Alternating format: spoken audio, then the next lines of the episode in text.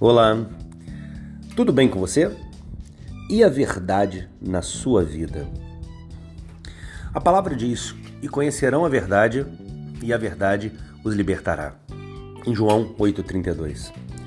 Por que eu estou começando o ano falando sobre verdade? Eu falo muito sobre sofisma, mentira com cara de verdade. E eu não tenho muita paciência com isso, sabe? Eu posso errar muita coisa na minha vida, mas falando a verdade assumindo a verdade como única verdade. E quando a gente fala de única verdade, isso remete a essa palavra, João 8,32. Porque, vê bem, é, as pessoas vivem como escravas o tempo todo. Você, se pensar bem, é escravo de alguma situação na sua vida. Escravo do cigarro, escravo da bebida, escravo sexual, escravo emocional, escravo no trabalho, moralmente. E muitas coisas podem nos encaminhar para uma libertação.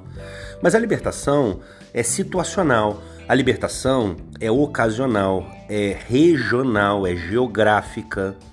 Mas quando você pensa, puxa vida, o que eu quero mesmo é me libertar de tudo, é conhecer uma verdade absoluta.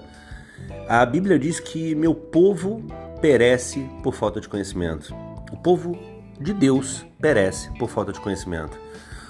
Você sabe que quando você traz uma verdade sobre uma situação, você traz a luz para uma situação que estava escura, estava obscura. É como o aluno, né? Aluno, sem luz.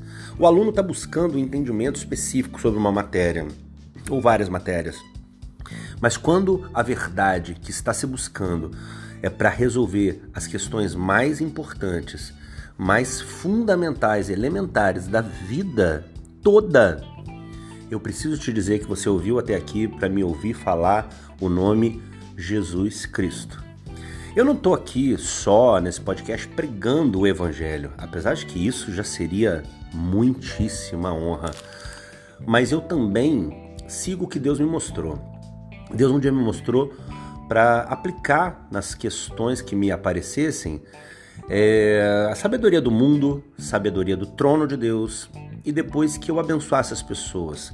Eu tenho feito isso, isso tem mudado a história da minha vida para melhor, obviamente.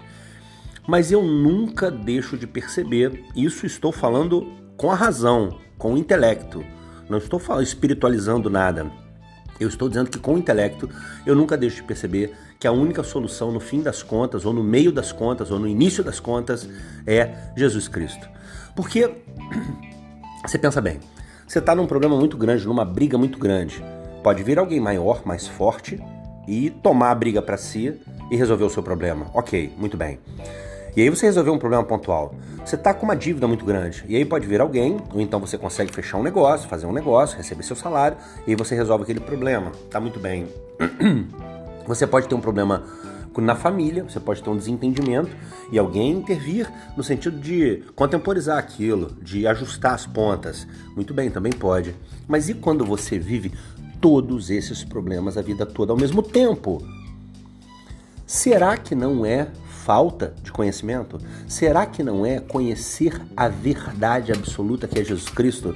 Porque para ir para o final desse podcast eu preciso te chamar a atenção de uma coisa.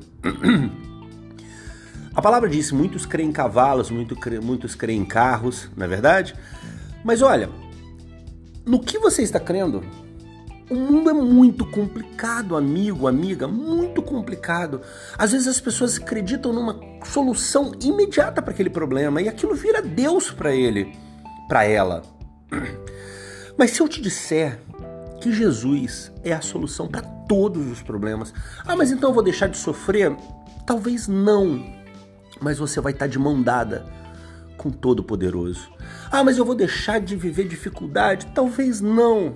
Deus não se move pela necessidade, mas pelo seu propósito. Qual o seu propósito? Onde você está indo? Olha, início de ano. Vamos falar muito sério agora. O que você planejou para esse ano?